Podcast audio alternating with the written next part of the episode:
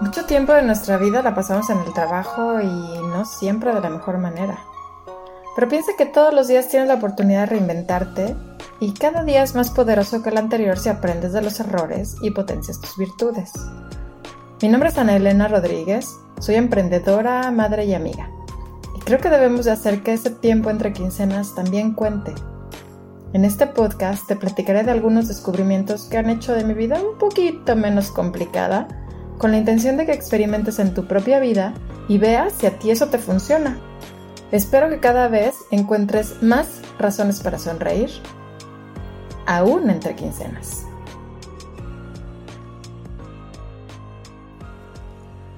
Hola, ¿qué tal? ¿Cómo estás? Hoy quiero hablar de una palabra muy cortita, muy poderosa y que mucha gente se ha metido en problemas por no saberla utilizar. Y esta palabra es no.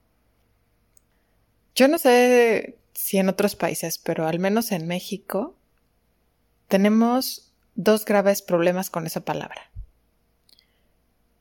No sabemos usarla y no sabemos recibirla.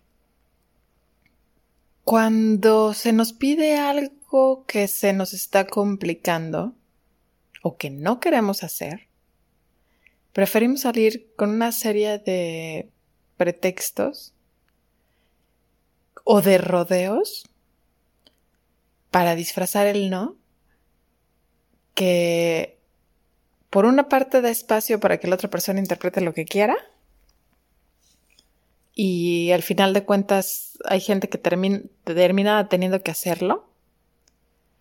Y por otro lado, el hecho de tener que sacar mentiras porque no podemos decir abiertamente que simplemente no queremos o no nos interesa o no podemos, pues termina como mentirosa. ¿No? Porque muchas veces esas mentiras como son sacadas de la manga, improvisadas en el momento y sin mucha lógica, pues generalmente se suelen descubrir a simple vista. Y por otro lado, tampoco sabemos recibir un no por respuesta. Y lo que sucede es que si nos dicen de repente no, no quiero, no puedo, lo primero que hacemos es tomarlo como un rechazo, empezamos a tomarlo personal. ¿Por qué hacemos esto? No lo sé. Pero no es nada sano. Porque finalmente lo que está llevando el no es aquella actividad que se había propuesto, no es hacia nosotros. Y yo creo que también eso tiene mucho que ver en, en, la primera parte, ¿no? El por qué la gente prefiere no decir un no directamente. Es algo cultural, es algo ya muy enraizado, estoy de acuerdo. Pero yo creo que tenemos que empezar a cambiar esa situación. Porque de verdad, ¿en cuántos problemas nos mete el no saber decir que no? Generalmente nos vemos embarcados en cosas que no podemos cumplir y que al final terminamos quedando peor de lo que hubiéramos quedado por decir un no, haciendo cosas que no queríamos hacer lo cual está completamente mal. Finalmente nosotros tenemos que sentirnos dueños de nuestra vida y tener muy claro qué queremos y qué no queremos hacer. Dónde queremos y dónde no queremos estar, con quién queremos y con quién no queremos estar.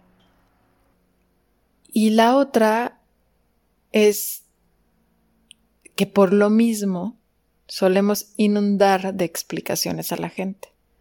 Y la realidad es que pues hay de dos. O la tenemos muy mal acostumbrada a que le tengamos que dar santo y seña de lo que hacemos y lo que no hacemos y por qué tomamos nuestras decisiones, lo cual pues creo que es algo muy personal y no tendríamos por qué estarle dando explicación de esto a todo, a todos.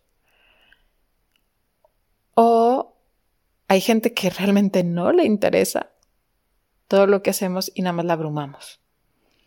Y pues ninguna de las dos opciones yo creo que sea benéfico para nosotros ni para la otra persona, ¿no? Y pues yo me he dado cuenta que entre menos explicaciones des, pues quedas menos como mentiroso, das menos espacio a que la otra persona piense lo que quiera, das menos espacio a que la otra persona se meta en tus cosas, a cuestionarte por qué tomas tus decisiones y cómo las tomas. Y sí, finalmente como buenos mexicanos pues tendremos que aprender a suavizar las respuestas, ¿verdad? Porque todavía seguimos sin saber recibir un no. Sin embargo, hay maneras de suavizarlas sin necesidad de dar largas explicaciones.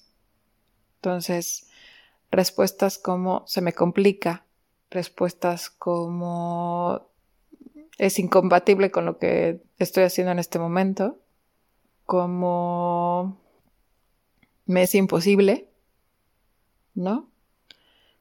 Cosas por el estilo, no estás dando ninguna explicación, tal vez no estás diciendo el no directo, porque todavía la gente puede tomarlo personal, pero también dejas muy claro cuál es tu postura, ¿no? Digo, yo te di tres ejemplos, pero como esos hay miles, tú tienes que buscar en tu acervo de de vocabulario, a ver cuál es el que el que queda con tu personalidad, con la manera en que tú manejas las cosas, pero búscalo en un momento de tranquilidad, no, no bajo la presión social de tengo que responder en este momento porque me está viendo, porque está esperando una respuesta, porque ya necesito contestarle y como le digo, etcétera, ¿no? O sea, tú, tú ya, ya ten tu reserva de unas cuantas respuestas para que en el momento en que te encuentres en la situación sea muy fácil sacarlas. Y bueno, en general, también tenemos que entender que cuando nos dicen no a una propuesta, no tenemos por qué tomarlo personal, no tenemos por qué sentirnos mal, no tenemos por qué sentirnos rechazados. La verdad es que cómo nos hacemos bolas, cómo nos complicamos la existencia comprando problemas que ni son nuestros, ni, van contra nosotros, ni nada. Y son de las cosas que tenemos que cambiar todos. Yo creo que eh, lo tenemos de verdad tan, tan dentro de nuestro ser desde que somos muy chiquitos que eh, apenas escuchamos no y creo que ya casi nos dan ganas de llorar, ¿no? Pero ya es una exageración, pero pero sí, pues yo no sé si por la manera en que nos hablaban cuando éramos niños y no esto, no aquello, no lo sé. Pero... Pero pues también tenemos que entender que ya no somos niños y que ya si nos dicen que no, pues no tiene que ver con nosotros, ya, ya no es nuestro papá, nuestra mamá educándonos. Simplemente es una persona que tiene una vida, que tiene sus propias prioridades y que en el momento en que nosotros le ofrecemos o le pedimos algo, pues no necesariamente está dentro, de sus prioridades. Y es válido. Tan válido como nosotros también poder decir que no en el momento en que nosotros no lo, no lo queramos de esa manera. Yo sé que va a ser un proceso, que no va a ser de la noche a la mañana, pero podemos empezar a practicar. Tanto el encontrar maneras de decir que no sin tener que dar 20.000 explicaciones, como el empezar a acostumbrarnos a que cuando se nos niega algo, no es un rechazo, no es personal, simplemente pues cada quien tiene la oportunidad de decidir y de y la verdad, generalmente nosotros cuando estamos preguntando debemos prepararnos mentalmente para que la respuesta no sea exactamente la que nosotros queremos que nos den. Por eso estamos preguntando. Si no sería una orden. ¿Y quiénes somos nosotros para andarle ordenando a los demás? Entonces sí es mejor que cuando hagamos una pregunta nos preparemos mentalmente para uno sin que eso signifique un fracaso, un rechazo, un no sé. Ahora, en cuestiones laborales, obviamente tiene, tiene sus asegúnes. ¿Por qué? Porque ahí sí, ahí sí tenemos que alinearnos a los objetivos de la empresa y ahí sí tenemos que cumplir con las cosas que se nos están pidiendo. Pero también hay que aprender a decir que no. Porque no siempre vamos a poder o no siempre va a ser compatible con nuestra forma de pensar. Y eso también es válido.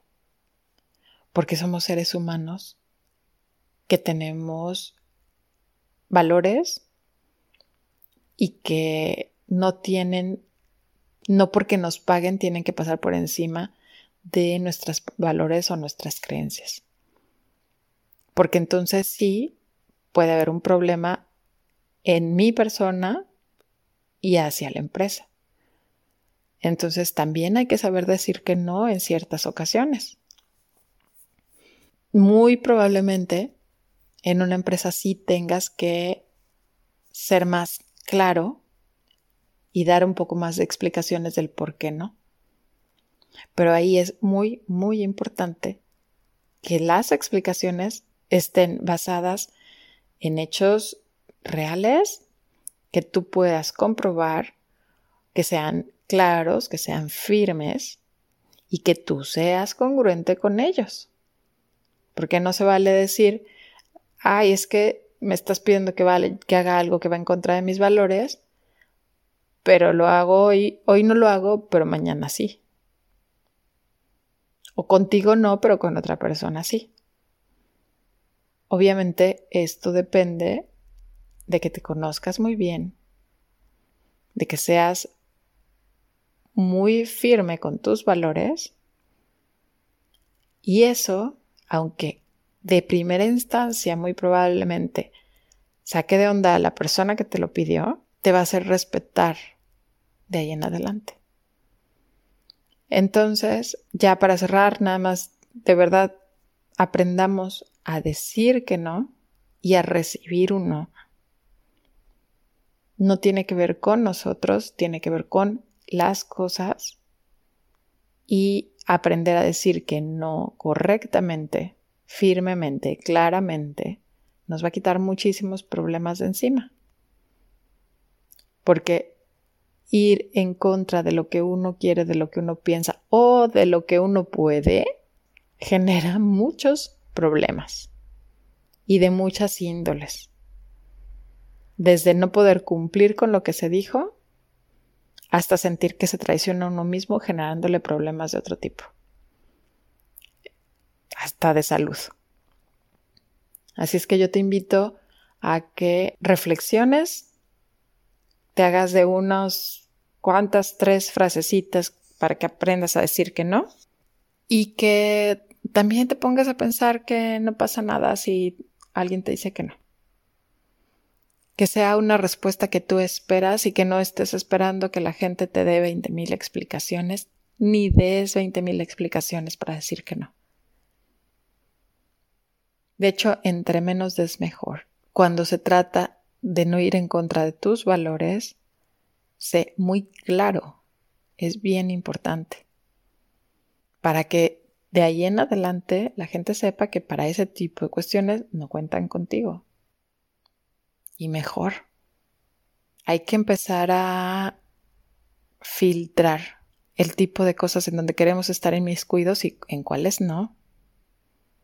Y ser muy claros es una perfecta manera de hacerlo. Claros y firmes. Si nosotros nos vamos por las ramas y le damos vueltas y mareamos a la gente, ¿qué creen? Pues que no nos van a entender, no van a saber exactamente qué quisimos decir y van a seguir insistiendo. Si simplemente dices, pues no, a mí ese tipo de cosas no me gustan, no me parecen, no estoy de acuerdo, de verdad te vas a evitar que las próximas veces te, vuelvan a decir. Entonces no tiene nada de malo, no tiene nada de malo decir que no, aprendamos a usarlo y aprendamos a recibirlo. Te agradezco mucho el tiempo que me dedicaste esta mañana, esta tarde, el día que me estés escuchando y espero que te sirva, así como los otros pequeños consejos que te he estado dando. Son cosas muy sencillas, muy fáciles de aplicar y que si las interiorizamos y las llevamos a cabo en nuestro día a día, nos van a hacer la vida más sencilla. Te mando un abrazo bien fuerte. Espero que te haya servido esto. Cuídate mucho, bye.